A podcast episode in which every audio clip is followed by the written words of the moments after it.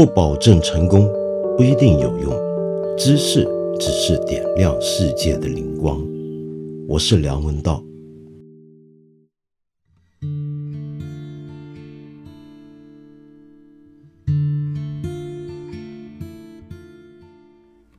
上一集节目呢，我不是谈到了沈公沈昌文先生去世的消息吗？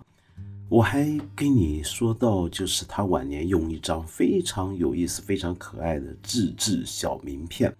这个小名片上面呢，有一幅他的画像，很可爱的一个老头，背着一个大背包，两手呢都提着，呃，一吊子书。那么我上回呢就说这幅画是他的孙女画的，结果马上就被听众指正。原来我说的是错的，请注意啊，我上回的说法是错的。画这幅画的呢，原来是沈从文先生的孙女沈凡，是沈从文先生的孙女啊。沈凡她画沈昌文先生的那个样子啊，那这个是我首先要在这里跟你澄清道歉的。你知道我做节目啊，常常口不择言，总是犯错误，所以你一旦发现了，一定要告诉我。那么我在前一回节目提到美国大选之后的暴徒冲击美国国会事件，结果马上也惹来了许多的朋友在节目下面留言批评我，也要指正我的错误。说什么呢？就说我在那集节目里面把所有关于美国这一回的总统大选里面关于选举造假或者特朗普的胜利被偷的消息。都一概打成是假新闻，他们认为这是错的，因为有太多的证据证明这一回的选举是错漏百出，有各种各样的造假的证明。好，那么在这里呢，我今天要先回应一下这些朋友的意见。我并不算是一个特别关心美国政治的一个人，也没有那么关心这一趟的大选。所以我有时候不是太能够理解啊。我之前好像也说过，为什么我身边有那么多朋友为了这趟大选要闹成这个样子？我们一群没有美国总统选票的人在这边为了美国总统吵架，在我看来有点古怪。那么，但尽管如此，因为我们知道美国是世界上最有影响力的国家，跟我们国家的关系是千丝万缕、错综复杂，所以我难免也要跟进一下整个选举的情况。那么在这个过程里面，我当然知道有许多这回选举有问题、有错误，甚至有作弊的嫌疑的这些消息，我都注意到了。那为什么我仍然说这些消息是假新闻呢？啊，说起这个就复杂了。假如我要一一把我求证的整个过程，把每一条我认为是假新闻的消息全部拿出来跟你在这里再讲一遍的话，那就我们不是做一个八分这个节目，而是要做一个专门的节目来谈了。为什么呢？因为这里面的消息，这里面所谓的证据实在是太多了。如果我要每一个都拿出来告诉你，我为什么认为那些是假消息，为什么这些证据站不住脚的话，这个过程可就复杂了。所以我今天要在这里做的呢，并不是这样子一一的向各位朋友说明。而我只能够在这里做的是什么呢？那就是直接跟你去讨论一下假新闻这件事情为什么现在会这么流行，而为什么我们可以从一个不是那么实证的角度，是从一个稍微推理的一个角度啊，请注意，不是逻辑角度，而是推理的角度，基于对美国的基本的情况的判断的角度去回应一下这些疑问跟批评，还有指教。首先呢，呃，假新闻这件事情啊，的确现在大家发现是特别容易流行的。呃，我不知道你有没有听过，海外有一个媒体叫端传媒，上面呢有我们很多朋友非常熟悉，曾经在八分这里跟我对谈过的方克成老师呢，最近写了一篇文章，特别好，叫做《特朗普被封号，我们别再假装这三件事》。里面呢，其中他认为不能再假装的一件事情呢，就是不要再以为媒体可以自我澄清自己，呃，媒体环境中、平台中的问题跟错误。从这回大选的假新闻的流传就可以看得到了。那么方老师谈这件事情，作为一个严谨的学者，当然是拿出了很多的经验报告来指出他这个结论。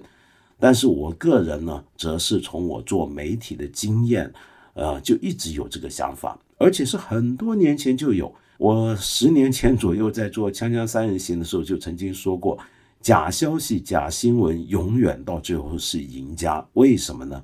呃，我举一个简单的例子啊。大概十来年前，微博呢成为全中国最重要的社交媒体的时候，大概十年前的时候，呃，就有过这么一个现象。那个现象是什么呢？我当时看到有一位呃娱乐圈中的艺人，他的经纪人跟他的助理团队呢，在后面，这是呃，你别问我这消息是哪来的，我有所以也不讲名字，以免要被人追究举证啊等等的这些责任就很麻烦。大概事情呢，反正就是有艺人的团队呢，去虚构了许多关于另一个艺人的丑闻或者一些假消息，然后在网上流传，结果呢，呃，弄得一下子满城风雨。结果后来呢，那个被攻击、被诬陷的艺人的团队，当然要忙着出来澄清了，对不对？但是到最后，呃，那些澄清是没有什么效果，或许就只能等这个事情逐渐平息下去也就算了。为什么会是这样？是因为呢，你发现啊，大部分那些流传的假消息、假新闻，比如说攻击另一个艺人、做人小三啦，或者说了什么坏话啦，呃，有什么言论举动不爱国啦等等这些事儿，它一定流传的非常迅速、非常广，而它的澄清呢，一定流传的比较慢，也比较没有那么的被人关注，因此传的不会那么广。呃，所以到了最后，认定那位艺人有问题的媒体受众，也就是我们公民，大部分都还会觉得那个艺人有问题。我们根本没看到他澄清，或者觉得他澄清没有力量。为什么是这样？理由很简单，因为假新闻是要流传的话，它有几个要点。第一，它要具有煽动性，煽动你的情绪，或者很爱新闻中的这个主角，因为看了这些新闻，或者就很仇恨。或者很讨厌，然后你情绪被煽动起来了，你看到这条消息，你才愿意再把它随手转出去。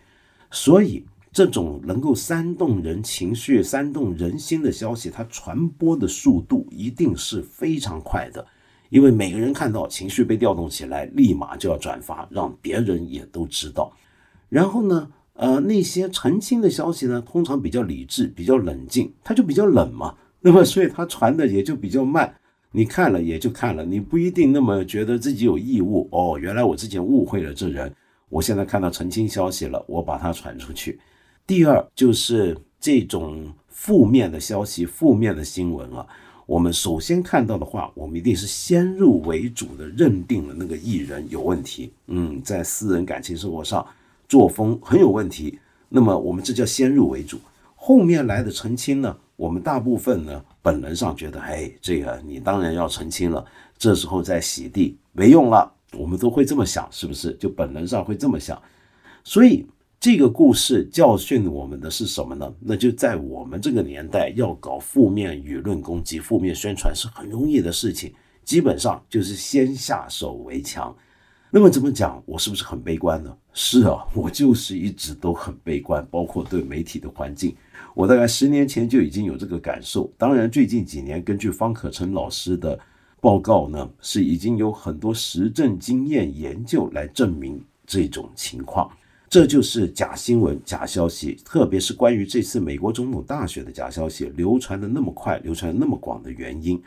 那么第二，我们来讨论一下啊。就是这些假新闻、假消息，其实很多时候都被主流媒体呢去追查过，就所谓的是所谓的事实确认 （fact check），fact check 之后呢，就发现他们是错的，他们是假的。那么，但是为什么大家仍然不信呢？因为现在就像我上回讲的，基于现在大家对整个环境、媒体环境，特别是美国的那个环境啊、制度环境的不信任。我们大家都会说，这些主流媒体变成了主要下流媒体，他们全部都集体参与造假了。那么，先不说这些主流媒体本身其实是竞争对手啊，如果我们这些媒体同行都是竞争对手的话，那有一个媒体参与造假或者做了假的事实确认，那么出于媒体利益的考虑，我们应该会想办法去揭发我的同行原来在造假，对不对？那么但是现在大家都觉得他们全部都。呃，狼狈为奸，集合起来了。那背后因为有庞大的利益嘛，不可相信。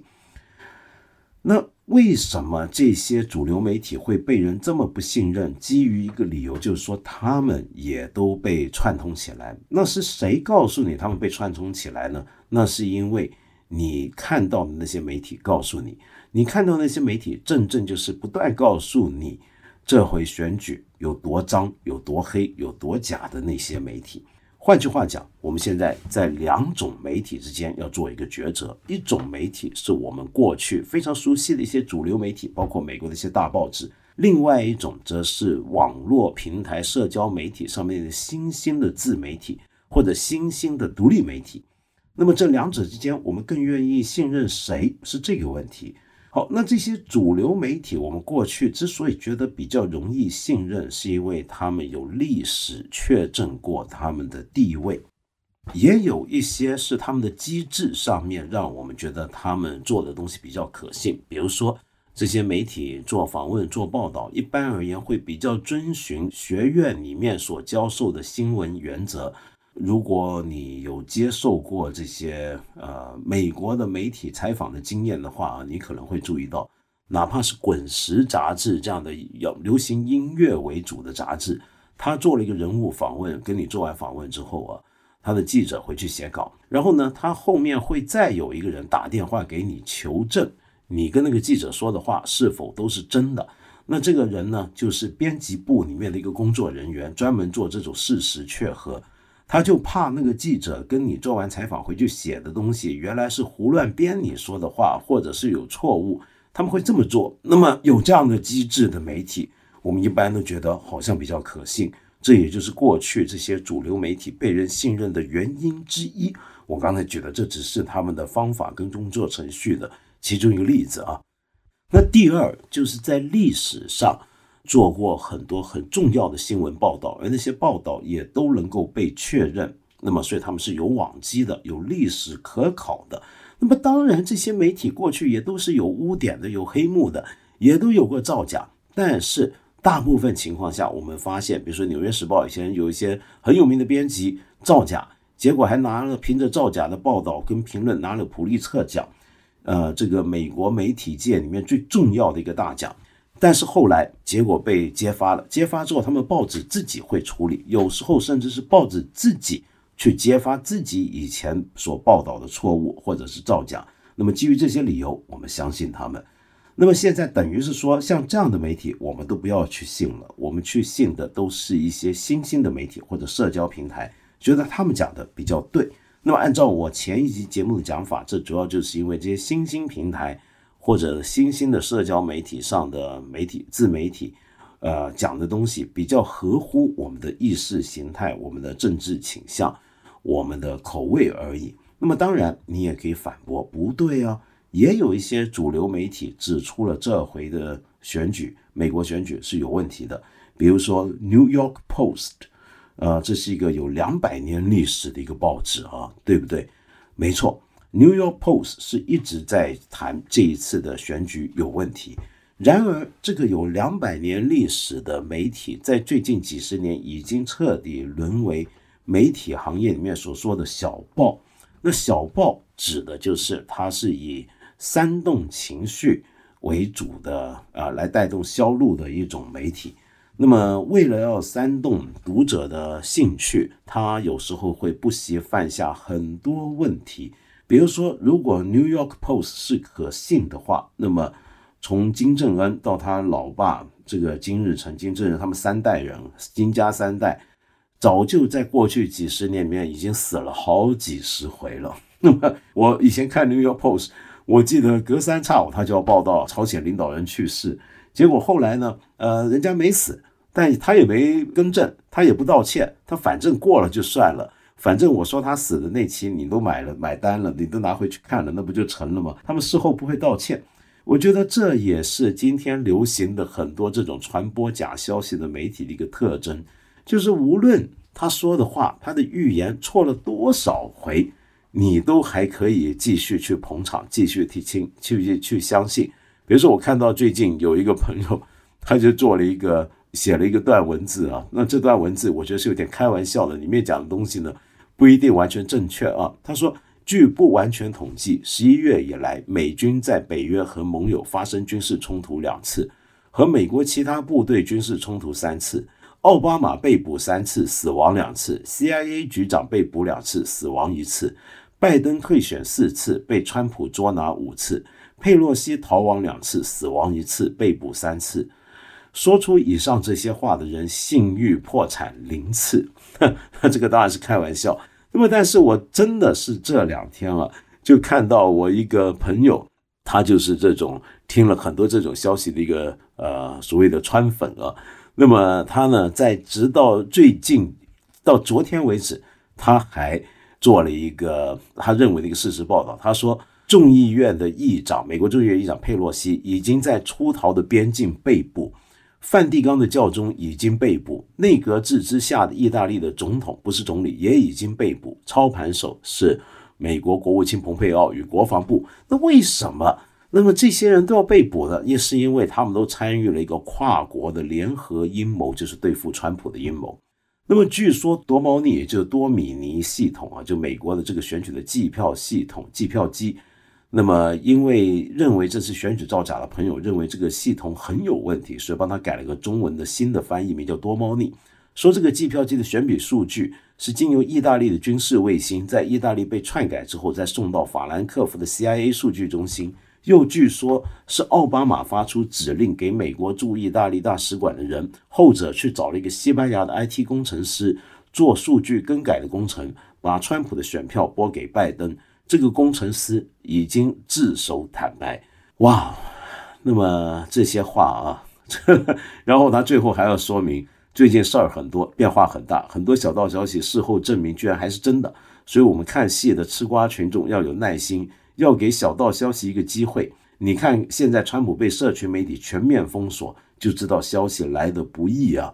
那么，就是说这些话的人，他说的上面的这些话，在过去大半年里面已经预言了无数次，说了无数次类似的消息，最后都被踢爆都是假的。但是他完全没有问题，他仍然继续说这些事儿，然后看的人继续相信，然后还要继续继续告诉别人。你看，我又有新证据了。那么更麻烦，就像我刚才讲的，由于假新闻、假媒体比较容易煽动情绪，流传的广，所以像《New York Post》这样的小报呢，就很喜欢干这样的事儿。那么，但是它好歹还是个报纸，还算是个半主流媒体。那么，至于一些的社交媒体上的账号，那么他们就更无所谓。他们基本上这么干，他们考虑的有些时候还不是政治问题，而是商业问题。像我刚才讲的，假消息呢，看的人多，传的比较广，因此谁干这些事儿，那你在商业上也就获益的机会会比较大。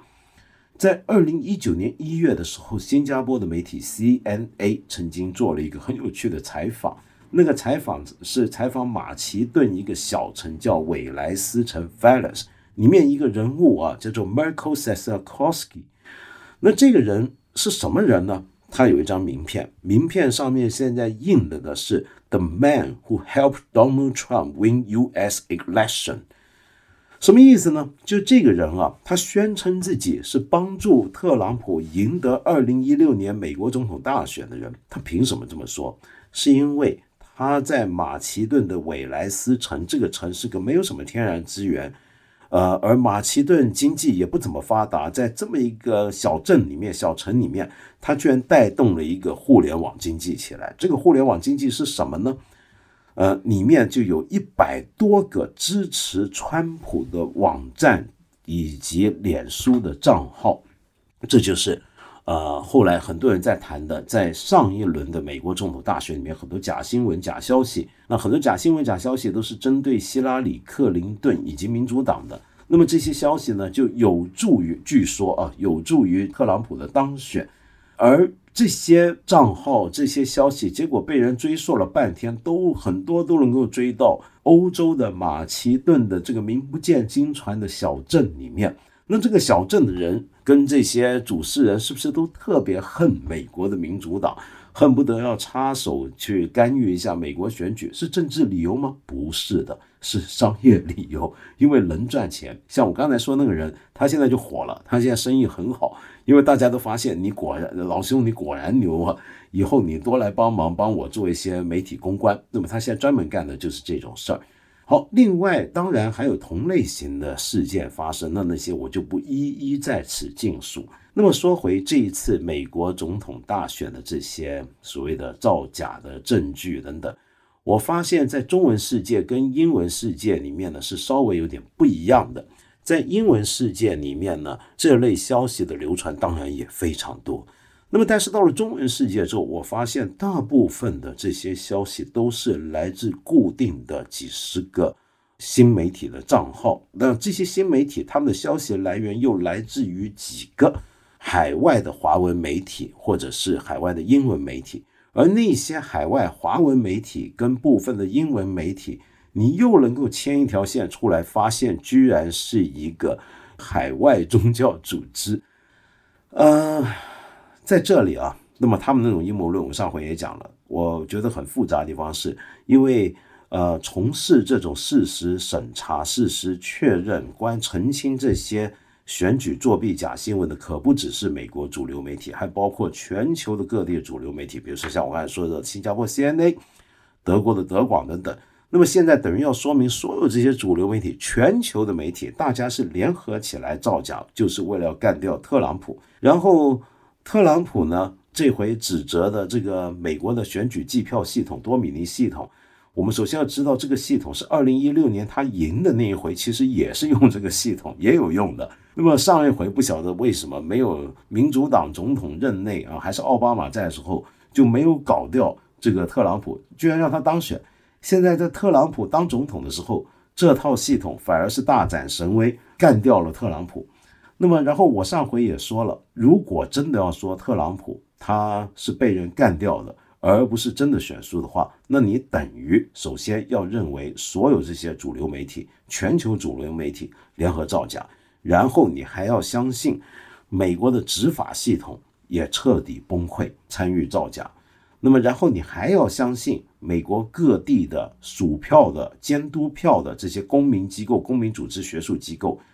民意机调查机构也都联合造假，然后你还要相信美国的法院由于不受理这些案件，或者在法庭里面认为这些案件不成立，所以他们也都崩溃了，也都腐败了。然后你最后还要宣相信美国的国会也腐败了，那么当然美国的行政部门也腐败了。好，假如是这样的话，我想请问你当初之所以喜欢特朗普？那肯定是因为你对美国有很多的向往，你喜欢美国，那是因为你认为美国就是你心目中的一个灯塔，是一个呃代表了自由、民主、公正，是一个捍卫人权等种种重要的理念的道成肉身，是它的具体化身，是这样的一个系统。那假如说，你是因为相信美国是这么了不起的，在政治上这么厉害的一个国家，所以你认为特朗普是这个体制的一个捍卫者，是这个体制的一个个人代表。那么现在你就要反过来相信，美国是全社会全方位的腐败跟崩溃。如果按照美国国务院平常常常说人家国家的那个标准啊，那么一个国家。他的司法败坏，他的执法出了问题，他的行政系统联合腐败，他的媒体完蛋了，他的学术机构完蛋了，他的整个立法机构也都完蛋了。这种情况叫做什么？按照美国国务院一般的说法，这个叫做失败国家。也就是说，美国是个失败国家。那你干嘛还要那么爱美国？你干嘛还要那么爱特朗普？那假如说你说，呃，美国的这个失败是？我们在追究是什么时候开始失败的呢？那不可能是在特朗普这么英明神武的一个总统底下才这四年失败的，那肯定是很早之前就失败。也就是说，美国迈向这个彻底腐败、彻底变成失败国家的道路已经很多年了。那假如他很多年来他就变成了一个失败国家，那就说明他原来的制度就大有问题。那如果他原来的制度就大有问题，才他的社会、公民社会、他的学术机构、他的媒体、他的司法、他的执法、他的行政部门、他立法，全都逐渐会腐败成这个样子的话，你干嘛那么喜欢美国？你干嘛认为美国那么了不起？然后认为特朗普就是这个了不起的美国的第一代表？这有意思吗？嗯，好说这些话呢。呃，很让人伤心啊。那么我知道又要得罪了一大批朋友，让你愤怒，让你生气了，那真是很抱歉，很抱歉。呃，最后呢，我就只好呃赶紧转移话题，回应一下另一位朋友给我的留言。这位朋友叫后知后觉，他说：“道长你好，很想听听你如何看待原生家庭对一个人成长的影响。我小时候是留守儿童。”父母外出务工，印象中难得一聚的家庭氛围也缺少温馨。父亲性格强势，盲目自大，控制欲强，脾气暴躁，心胸狭窄，喜欢鸡蛋里挑骨头。我长期生活在他的阴影下，痛苦不堪，父子不和。我不想成为他那样的人，更不想让下一代人受到影响。请问有没有这方面的书可以疗伤？感激不尽。这方面的书倒是不少，可是我一时之间呢也想不起来。我欢迎其他朋友呃留言提一些建议给你，好不好？后知后觉。但是我想说，这么从你的留言看来，看来你还真讨厌你的爸爸啊。我们每一个人呢，或多或少都一定会受到自己父母的影响。这种影响啊，很多时候是不知不觉的，有些时候呢是自觉的。在自觉的情况下，有些时候我们是非常喜爱自己的父母。于是从他们身上看到一些好处，那么潜移默化的吸收到了，呃，我们觉得很好的东西。但是也有些时候是负面的，就比如说像你这个情况，你很讨厌他，然后但有些时候你可能不知不觉的也受了他的影响。那么，那你该怎么办呢？有一些人我知道，他们是会小时候就注意到自己的个性相当独立，已经相当完整，哪怕还很小。就明显的发现自己跟父母不同，然后也不一定会喜欢父母的某些表现。他可能很爱父母，很爱父母的某些东西，但另一方面也注意到了他们身上有一些自己不高兴、让自己不满的事情，于是就反过来想办法要让自己不要变成他们那个样子。那么你可能也用了很大的努力去让自己不要变成像你笔下的那位父亲这样的。盲目自大、控制欲强、脾气暴躁、心胸狭窄。可是你要注意啊，当你这么努力的想要不要变成他，想要走另一条路的时候，有时候你的确会走出一个跟他非常不一样的性格的道路出来。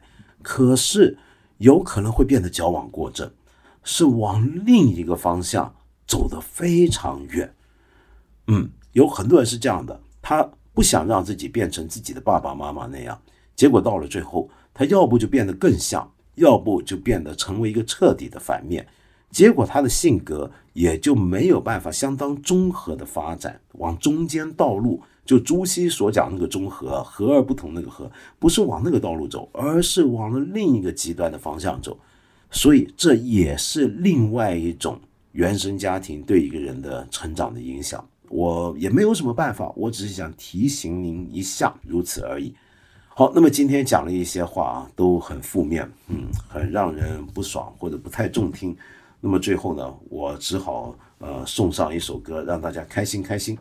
那么上一回呢，我们呃介绍过一首我们全中国人、全球华人都熟悉的老歌，邓丽君的《月亮代表我的心》。那么我我上回介绍这首歌忘了说，这首歌的原唱其实不是邓丽君，是邓丽君把它唱红的。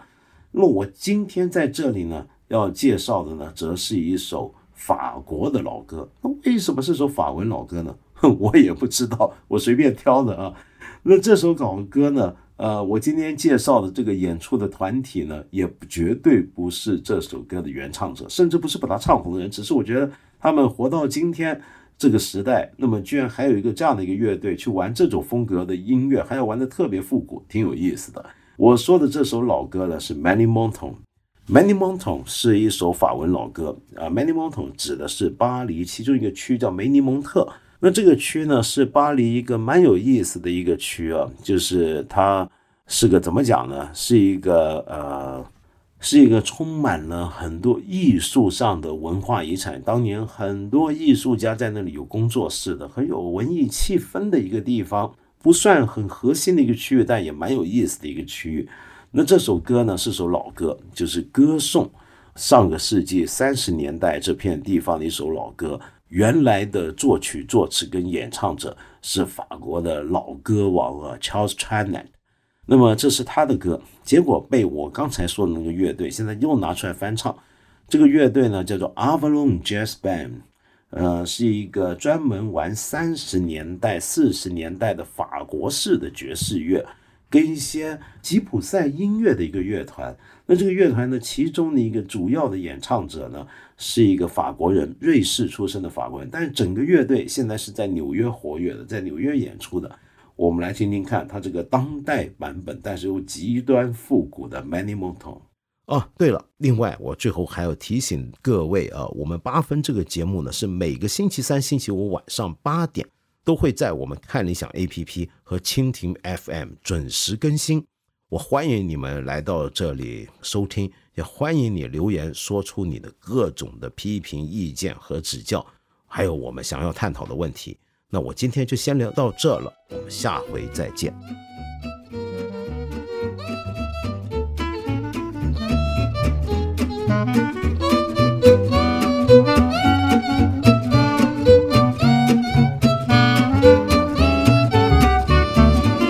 Mais il m'entend, mais oui, madame, c'est là que j'ai laissé mon cœur, c'est là que je viens retrouver mon âme, toute ma flamme, tout mon bonheur, quand je revois petite église où les mariages allaient gaiement. Je vois encore ma vieille maison grise où même la brise parle d'antan. Elle me raconte comme autrefois de jolis contes.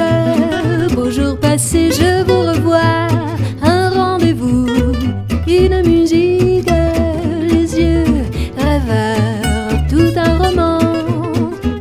Un roman d'amour poétique